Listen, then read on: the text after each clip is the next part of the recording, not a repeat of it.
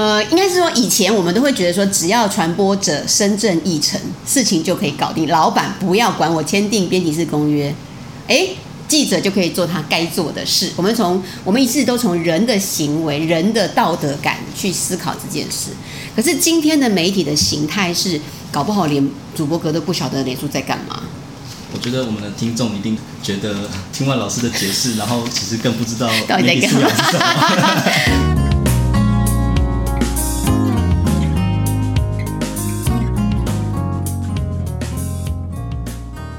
迎收听 Nice News 媒体议题 Podcast，我是主持人齐全。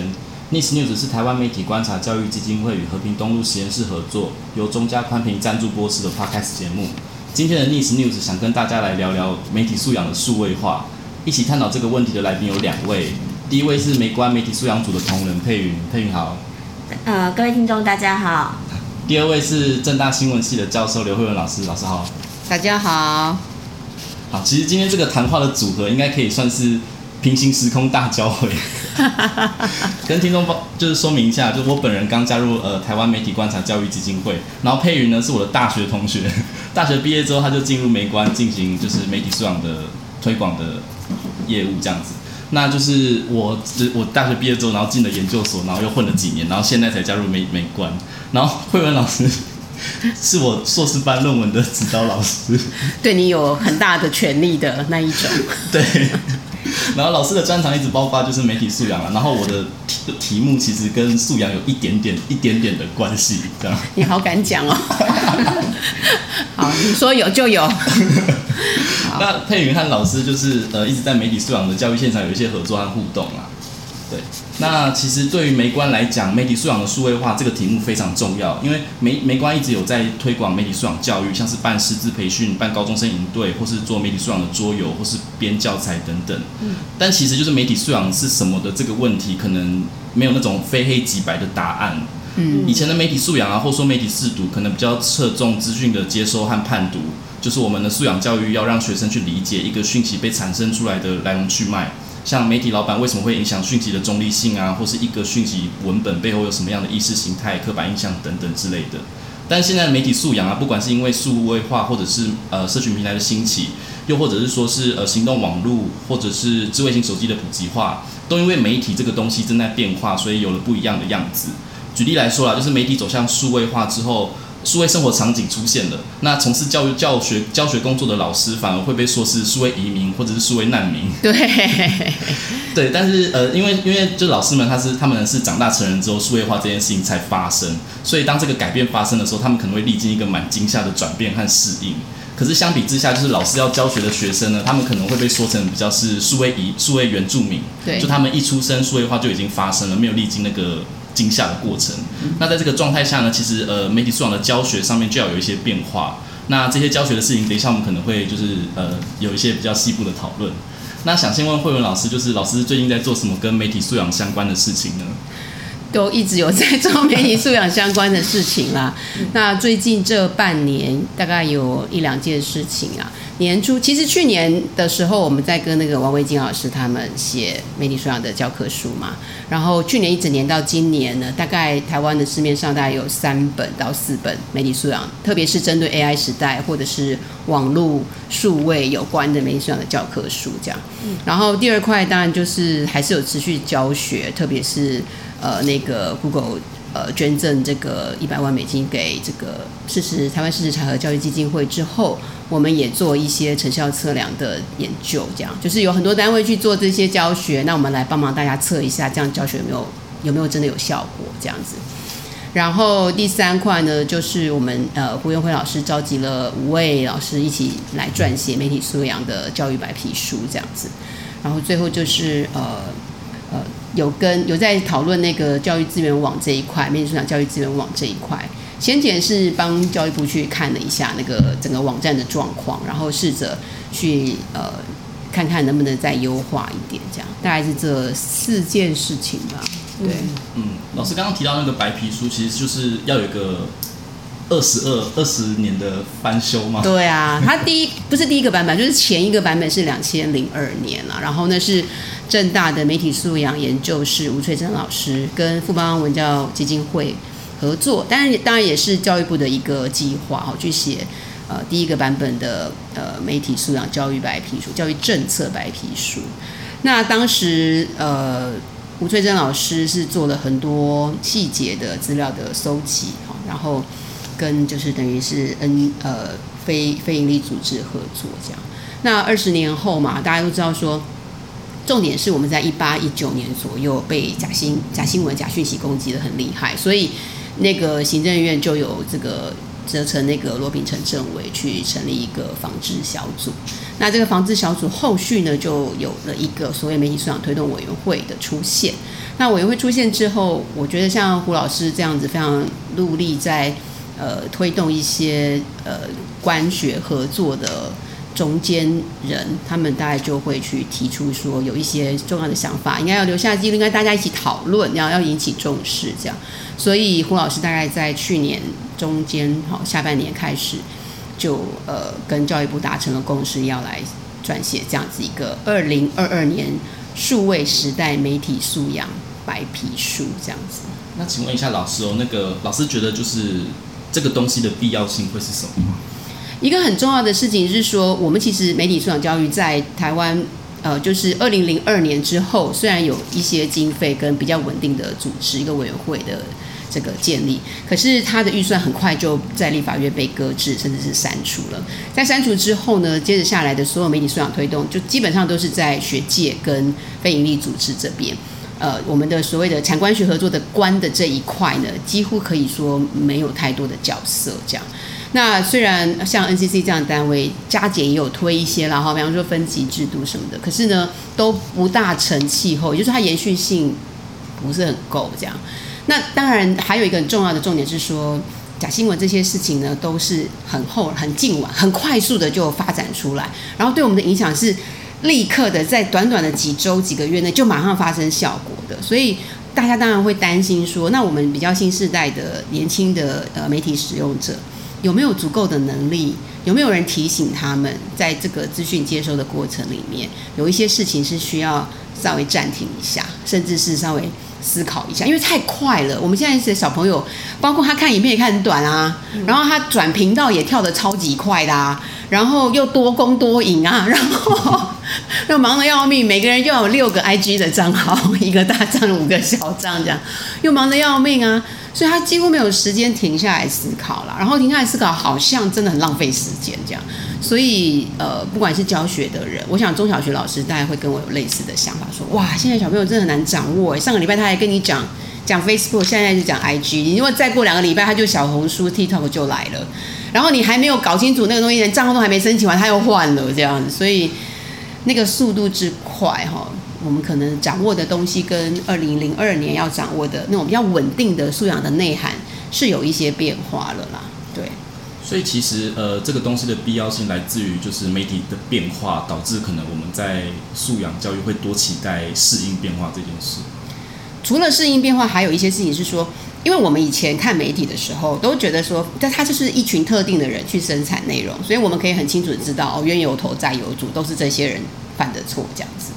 好，所以我们就会说哦，记者很脑残啊，什么编剧很摆烂啊，这样子。但问题是你现在全部都是所谓的使用者生成的内容，就是我的脸书上看到的东西，是我的朋友告诉我的，我自己加入的粉丝团告诉我的，我自己去点阅的东西推送给我的，好像我其实在里面扮演一个很中间的角色。所以如果要说起来，我为什么只能看到这些东西呢？追根究底，怪自己。然后，可是我觉得这个很尴尬，因为你到底是有选择，然后你怪自己，还是你？从来没有选择，你只是行为如此。但是数位足迹被后台的一些演算机制记录下来之后，成为跟你互动、给你回馈的一个标准。那这个时候，我们就不得不问说：这难道真的是你自己一个人造成的吗？因为演算它是有，它是有一个呃，就是逻辑或者是基本的形态的。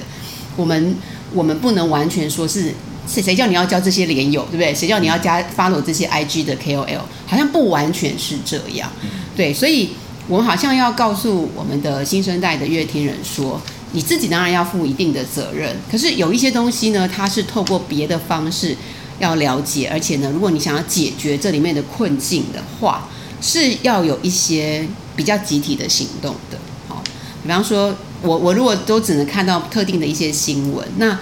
我我可能是因为这些媒体它很善很善于使用我所呃常常常常使用的社群媒体。那社群媒体到底有没有这个平台到底有没有这个责任要去防止假新闻？那这个又跟言论自由的关系是什么？平台到底是媒体还是科技公司？这里面都有很多很细节的问题，其实是要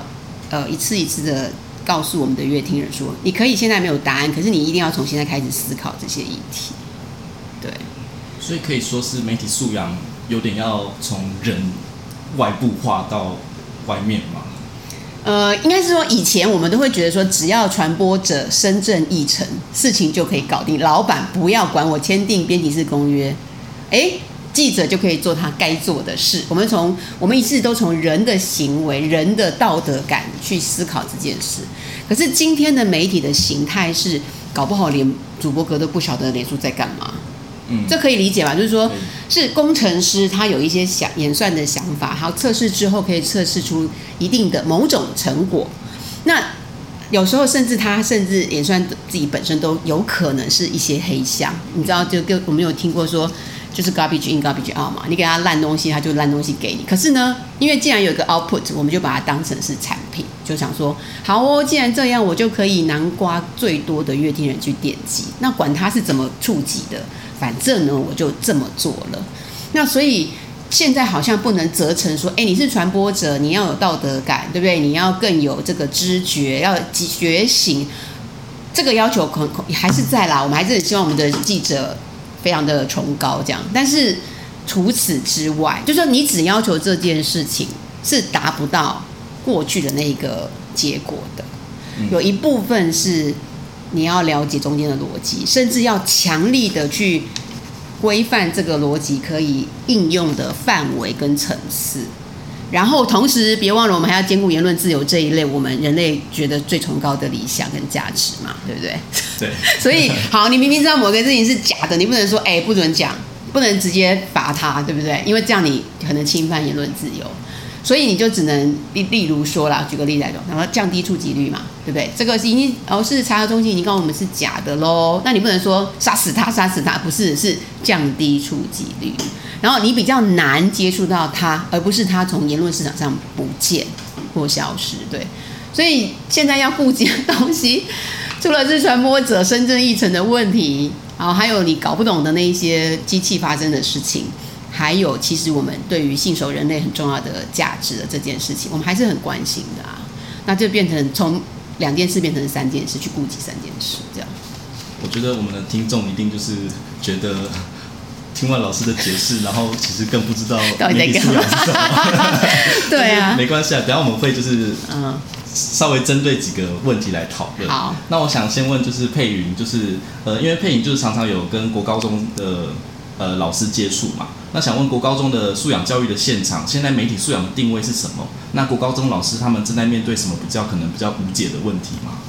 嗯，其实像嗯，我从就是刚刚老师有讲到，就是呃教育部或者说关在推广媒体素养教育的这件事上，可能他缺席了很长一段时间，所以我就先从媒关呃这几年在跟老师互动跟合作的经验上来讲，像我们前几年比较常配合一些县市教育局处，他们有所谓的精进计划，因为在精进计划里面有他们有非常多的呃主题可以去办理。那呃有一个主题就是媒体素养，那呃或者是说我们常常会可能要推广自己的教材，所以我们会办一些工作坊。那其实之所以现场就是呃教育部没有在推动这件事情，但是现场会有媒体素养教学的需求，就是我觉得有两个原因。当然第一个原因就是因为一零八课纲要教，那呃就是不知道听众知不知道说一零八课纲其实里面有一个所谓的九大核心素养，那媒体素养其实是被涵盖在科技资讯与媒体素养的这一个呃项目里面，那。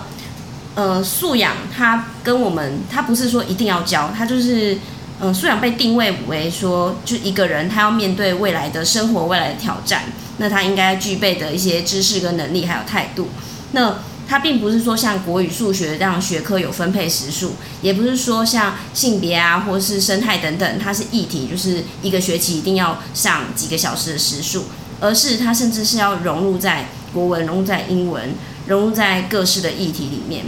那，嗯、呃，在这个地方我可以念一个，就是呃，科技资讯与媒体素养的定义，它在总纲里面的内涵是写说，呃，具备适当运用科技资讯与媒体之素养，进行各类媒体试读与批判，并能反思科技资讯与媒体伦理的议题。那其实这里面就会出现很多嘛，科技、资讯跟媒体。然后我觉得刚刚老师有很大一部分在讲这件事情，就是媒体是什么，我们已经没有办法办法去掌握它了。它一定只是资讯嘛？我们学生接触的一定只是资讯嘛？所以其实这个老实讲，对我而言，我都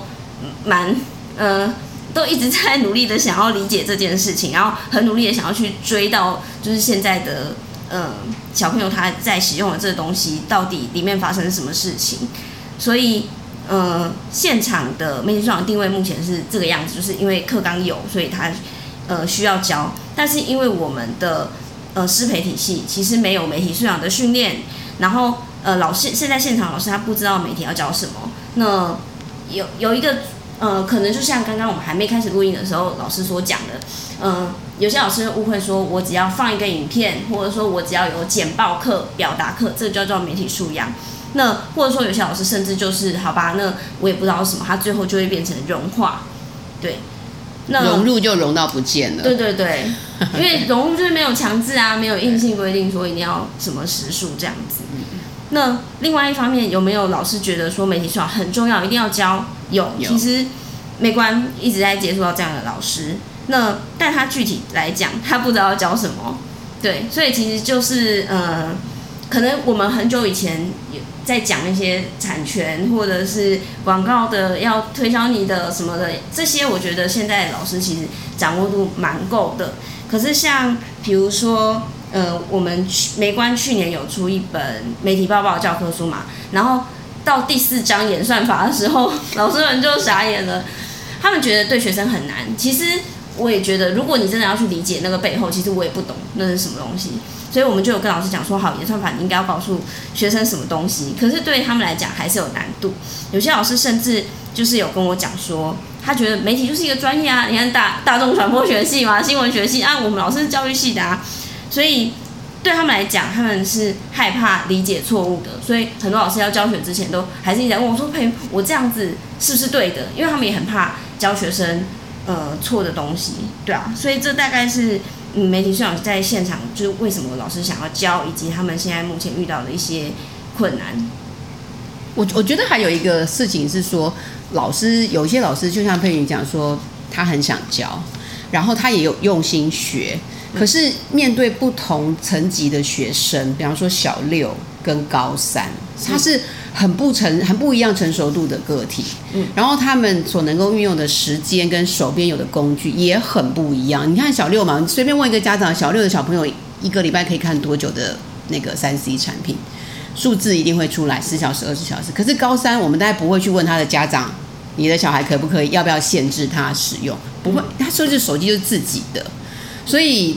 于是对这两个不同的小朋友来孩子来讲。他能够学到的，他能够理解的，以及他呃时间上面可以安排分配是很不一样，所以也就变成教学上一定要分层级。对，但是资源其实没有这么多，像美美观可能在做的是国国高中，那有国小老师把我们的教材拿去用，就会不符不符合使用。没错没错，这个其实我们在呃就是这个这半这这一段时间撰写媒体素养教育白皮书的时候，也有遇到。同样的回馈，就是因为我们的那个，我们有办一些座谈嘛，就是公民座谈或者是专家座谈，不管是公民或专家，都有小学老师啊、社大老师啊，或者是中学老师来参与。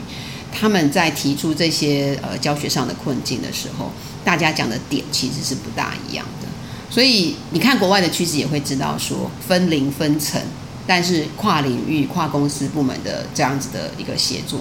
它同时又要分，然后但是呢又要跨跨越的跨域的合作，是一个整体的样貌，这样。所以某种程度上，它很就像佩云讲的说，它资源非常非常的有限，某种呃，也许是一个非常不足的状态了。我觉得即使是媒观用力的推，用一个组长的力量去推，我他能够做的那个工作坊的场次也好，或者是老师来参与的那个整体的能量也好，你不可能一场来一百个老师啊，我们吃不消啊，但、嗯、也不可能全台跑透透、啊。对对，然后你你一场四十个老师。老师回到教学现场，慢慢的就会流失，因为他老老师其实有很多的事情要忙。嗯，对。但刚刚佩云提到，呃，一个是呃教学材料的部分嘛，那刚刚老师也有提到说，有在帮教育部的那个素材教媒体素养的那个教教材网资源网，对，有在有在做优化，做一些对对。然后其实从佩云的说明中也听得出来，可能现场的老师大概就是。他对那个变化可能是焦虑的，例如要教演算法这件事情，可能他自己也不了解，就是因为他们是移民嘛，对，所以然后所以他们的那个焦虑感，可能现在会就是转嫁到老师正在写的白皮书上，非常有可能啊，因为毕竟它叫做数位时代的媒体素养的教育白皮书。那老师觉得这个白皮书有办法帮到国高中现场的老师吗？我呃，白皮书它如果未接是比较中央部会这样子的未接的时候，它本来就会比较是指引式的，就是政策指引。就是提有一点像是说，呃，比方说现在我们主要写的是四位老师跟那个机制体系的，就是黄伟翔执行长嘛。那所以是五个人从我们自己的角度去写作它，然后他是因为他要去说服教育部说这件事情重要到我要告诉你该怎么做，我可以怎么做，有哪些选项。所以他的他的对象一方面是教育部，然后再来是全大家都会很好奇啊。我可以想象高中的公民老师一定想要拿来看嘛，想说到底我们在干嘛？嗯，所以。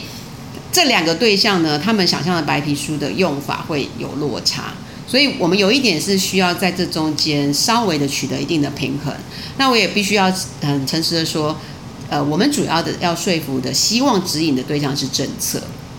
所以我们会写大方向，就是像我刚才讲的，公司的跨跨域的合作，公领域、私领域的跨域合作。还有教学上要分层级，以及教材这一类的呃更新之类，是需要资源投入，人力、财力哦，甚至是物力，像网站资源投入。那这些投入呢，都必须长期，不是说今天今年做完，明年就摆着不动。因为我们教过的人都知道，今年的素材到明年没有再动它的话，就是在听故听历史故事嘛。所以它是要长期投入，长期投入最稳定的资源来源一定是国家，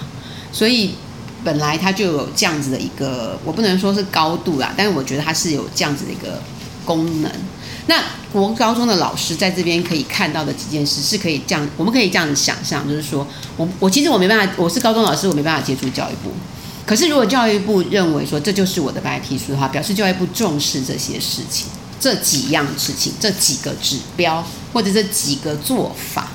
那老师就会知道说好，所以是这几个指标，我就不用到处去乱找了哈。然后我也知道说，就是这几个能力，从中间再去看如何长出这个能力相关的教案。那我们像我们公民团体这边，一定也是从白皮书上面说，OK，好，你要这个，你要这个能力是不是？你要批判能力？那我原本就有在批判的教育、批判的教学，所以我可以 catch up 起来说，这个是符合的。诶，你写了一个新的能力，叫做什么什么什么？那跟我们的本来的业务的关系是什么？大家都会重新再跟这个白皮书重新构连起来啦。有些是一部分是我们本来就擅长、本来就在做的，一部分是它既然写成这样，那我们是不是也有一个业务上面的开展，或者是重新选择都可以了哈。所以它有一点像是说，呃，每一个人都可以重新定位自己跟媒体素养教育的关系。如果我们从这个角度想的话。我觉得大概是全龄的老师都可以掌握一定，可是你如果说他能不能叫我教我怎么教，真的不可能，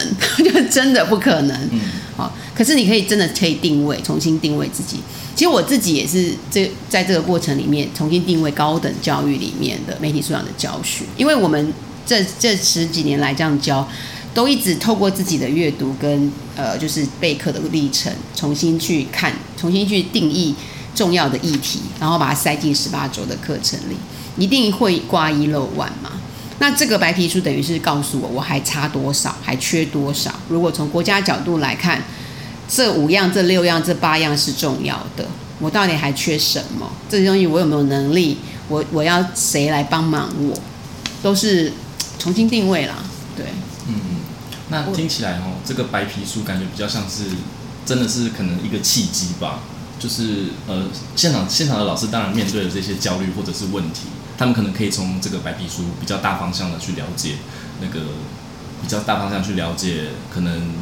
该怎么做，但是具体要怎么做，其实还是现场老师的工作。要要要分下来，嗯。我从我从美观的角度来讲，我就也会蛮期待看到白皮书的，因为其实我们也因为我们人力是有限的，所以我们有我们自己比较擅长的部分，但是老师可能会想要知道更广的部分，所以其实如果有比较全面，就是呃这次是教育部投入经费，然后老师们去收集国内外的资料，这样子起来的资料，我觉得是比较会比较新的。然后可是讲到分层概念，其实我也。也在想，就是嗯，其实一直以来都有一些声音说，希望可以成立媒体素养的呃中央辅导团也好，或是呃中央辅导团是比较由中央而上啊，因为地方辅导团其实宜兰跟新北呃不是新北新竹，新竹对，其实有嘛，可是他们可能就是影响他们那个地区的人，那对啊，所以就我们。没关系，还是我自己的立场，就会觉得说一定要有一个中央的组织，那可能对国呃国中国小来讲是辅导团，国呃高中高职是学科中心或是什么对学科中心这样子，因为那些研究教师才有可能去解读白皮书里面的东西，然后告诉老师说实际上教法是什么。因为其实老师讲，我们是知道媒体素养什么，我们可能也知道有些案例可以用，可是教学其实是老师的专长。对，嗯，对。没错，对啊，所以呃，在白皮书撰写之前的那个媒体素养推动委员会里面，也有老师有提到说要有辅导团这个概念。可是辅导团要成立，本来就是一样要有资源投入嘛。然后你你还是要兜这些老师起来啊，你还是要花时间让老师去讨论这些事啊，你还是要形成一个大致的结论啊，不管它是暂时性的还是非常模糊的，总之就是要大量的互动嘛，大量的讨论，大量的。就是定案，然后执行这样，所以辅导团的概念到了落实的阶段，一定是牵扯到资源。那这现在的问题就会说，教育部到底有多少的资源可以投入个新的辅导？因为我们觉得它不是小事情，它不是那种什么三天就可以搞定，它是，而且它还你你可以想象那个辅导团在，比方说各个地方好了哈，就从中央到地方。他牵涉到说这个地方的辅导团，那老师至少二十个吧，或者二十位老师吧。那北中南东，那就是八十位老师啊，再加上中央就一百位老师啊。老师为什么要投入？你要怎么说服他在他自己原本的那个科目的教学之外，还愿意做这件事情？如果我今天是国语文的辅导团。那个没问题啊，我是国语文老师啊，对不对？我就算不参与这个辅导团，但是我的同事回去教学回来的教我，我也很愿意听啊。但媒体素养是什么？它在中小学的呃课程里面的位置是什么？这就回到刚刚佩云讲一零八课纲里面把它的定位。所以其实一零八课纲对我们来说是很重要的一个转折点，所以它就进到课纲里去。我们现在可以很大声的说，它就在课纲里面，你就是不能不管它。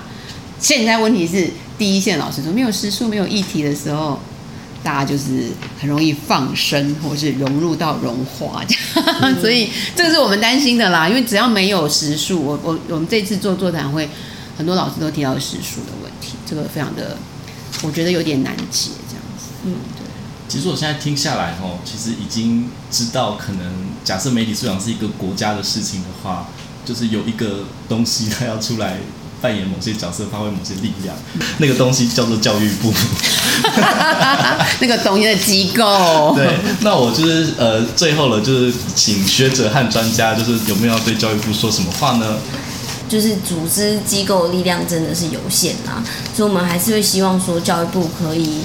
有一个对于媒体上比较完整的作为，然后我我相信就是可能媒体或是美观的资源，就是可以进到呃教育部现在在做的事情。那如果说教育部没有由上而下的推动，其实就像刚刚老师讲的，其实我我一年就算在办多场活动，然后对，然后他们老师一回到学校也非常的也非常的兴奋，但呃学校机构没有这一件事情，那如果说他的热情消耗完了，一年两年，他可能就不会再继续。呃，美观这边的话呢，应该说是跟会。应该想要继续看教育部能不能在这件事情上，然后我们也会一直去倡议他们要把这件事情投注资源在这上面。我我觉得不管是学者或者是 NPO、NGO 啊，大家都原本有自己的事要做了。比方说我自己的研究，其实在做数位，哎，在做社群媒体的数据呢，当然也做媒体算。然后媒关有媒关针对中学阶段的。投入嘛？对，应该说，其实呵 呵大家可能会开始误会，说媒观是一个做媒体素养的组织，但其实我们还有其他的工作。啊、但我们只是觉得说，媒体监督、媒体倡议这件事，不是只有一小撮人说，哎，我们要来监督媒体，然后什么什么的。我们要告诉大家说，为什么我们要做这个监督，然后要。要培力给他们这样子的认知，然后他们就来加入我们，这我们才，所以我们才觉得说，哦，那媒体素养也要做。对啊，对啊，你看那个 Cofacts 或是假新闻清洁剂，或者是 Micro 片，都是类似的初衷嘛，就是说我一个人做不够，我要拉更多人来做。假清最厉害啊，就是真的是公园、市场、登山口，下面三个人也讲，三十个人也讲，很厉害。那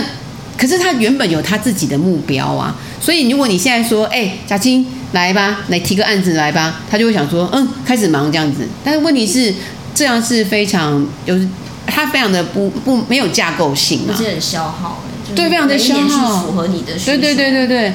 他没有架构性，就会做的哩哩啦啦，空一个洞两个洞的，一到处都是洞。然后这些组织本来在他原来事情上，他要呃把人力丢进来去提一个案子或提一个计划，都是。新的事情，我们也不可能为了这个提案的阶段就去再害有一个人，然后来做这个计划。好，那学者也是，当然有很专注媒体素养投入的老师，可是我们的场域有我们场域的要求，跟提案也不是很一致，对。而且重点是教育部有自己的做事情的方法嘛，对不对？或者是说，他作为一个主管机关，他有他自己的位置。所以我觉得比较合理的是说，如果我们要用国家力量来推动的话，那他应该在教育部里面有专责机构，而且是稳定的一个组织内的机构，而不是一个任务小组，或者是不是一个呃，就是呃像委员会性比较咨询性质。我觉得推动委员会比较是咨询，甚至是有一点咨询性质的。所以他应该有专职机构说，即使里面只有一个一个主呃主要的负责人跟一个呃我们职员好了。但至少他可以整年的完全面的思考教育部对媒体素养这件事情的整体架构，才不会东一个洞西一个洞。好，就算有东一个西的西一个洞，我也知道洞在哪里。明年我要补这个洞，后年我要补那个洞，我们才能够持续的推。否则的话，我们永远都产生不了像英国这种前一阶段没有被我接触到的人是我今年的目标。这句话要讲出来。你要看到洞在那里，要承认洞在那里，你要有长期的架构式的规范，不然你怎么看得到？对啊，那个学生不在不在教室，你一直点名才知道啊。你你总要有个名单来点名吧？哦，这家伙来少了十次当掉，我们就有依据啊。当掉说啊，不行不行，明年还要再来烦我，把他捞回来。同学写个作业吧，好，把这四周补起来吧，不然你明年又再来烦我了嘛，对不对？又来再重修，又来，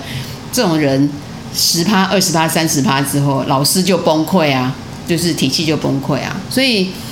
我觉得教育部的角色比较是这个架构的生成跟守护者啦，就是说。他生成这个架构，并且在这个架构里面看到已经做好的、没有做好的，对对他做一些标志，而且知道什么事情做得很好，谁做得很好，持续做；谁没有东没有人进来做的东西，要怎么样找到合适的人进来做，慢慢的补，才他才的架构才会完整，才会全面啊。所以其实教育部可能要成立一个。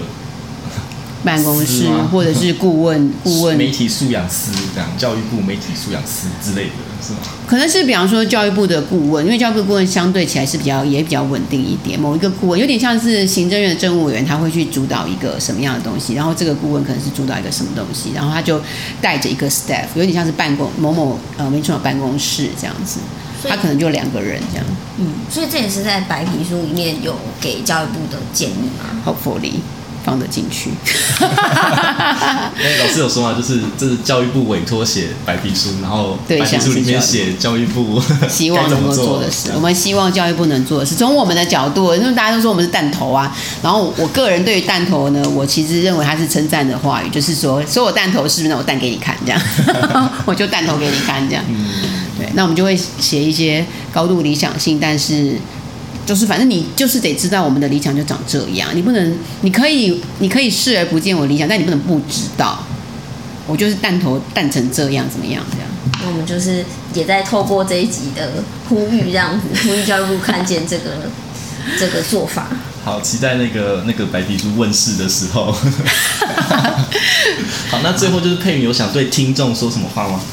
哦，最后呢，就是不免俗的要来一个广告的时间，就是我们美观这几年都有在办媒体素养营。那这一届的媒体素养营呢，在八月二十二号星期一到八月二十四号星期三。然后呢，我们这次的主题呢，是带大家从媒介跟媒介的科技来认识媒体的影响，然后可能从媒体的一些叙事啊，看看就是。生活之中媒体的一些使用。那如果说你有非常关心，你看到一些媒体现象，你觉得不知道为什么会是这样子，或是你想要做一些改变的话呢，都欢迎到美观的官网来报名。那就是只要你是高中生、高职生，还是今年升大一的学生，都可以报名。那老师这边有想要对我们的听众说什么吗？哎、欸，同一个时间我也在办营队耶。你们变成竞争者，但是我们是那个，我们算是 AP 课啦，就是高中对大学对到高中的 AP 课程，先修课程啦，它是它是营队的形式这样，所以我我觉得资源还蛮多，我们就大家各自真的是各自努力啦，然后有个纵向的连接这样。那我也希望大家可能不要听到素养就往后退三步这样子，他我个人觉得他没有像我们想象中这么矮板无聊，他可能就是很很在很细微的地方突然让你想通了一件事情。而且我们刚刚讨论的过程中，其实它真的还蛮生活化的。可能在现场的之中，呃，不一定要那么多的知识，但可以多一点的对话嘛，或是提问。就是你你在参加任何营队或工作坊的时候，尽量把你的经验讲出来。我们帮你，我我我个人认为，我擅长做的是帮你分析你的经验。我没有不见得有答案，但是你我会帮你看，我会帮助你看到你其实真正的问题问在哪个地方，不是 general 说。学生被霸凌，那我想要知道，老师你关心的是哪一块？是他会被告，还是他呃，就是会躲在家里哭？你你关心的是什么？对，这个我我我就是。非常有体验的人啊，因为我是老师的论文指导学生嘛。然后论文拿来的时候，那个在那个赖启全第二页的地方，这个地方我要跨博，再写一次这样子，是不是？你的问题应该是这个吧？对啊，你的问题是这个吧？你写成那样子，对对。如果大家对，对，好了，最后就是如果大家对就是媒体素养有任何的问题或想法的话，就是其实还蛮多资源可以去寻求的。那我们这一集的逆时 news 就到这里喽，大家拜拜，拜拜。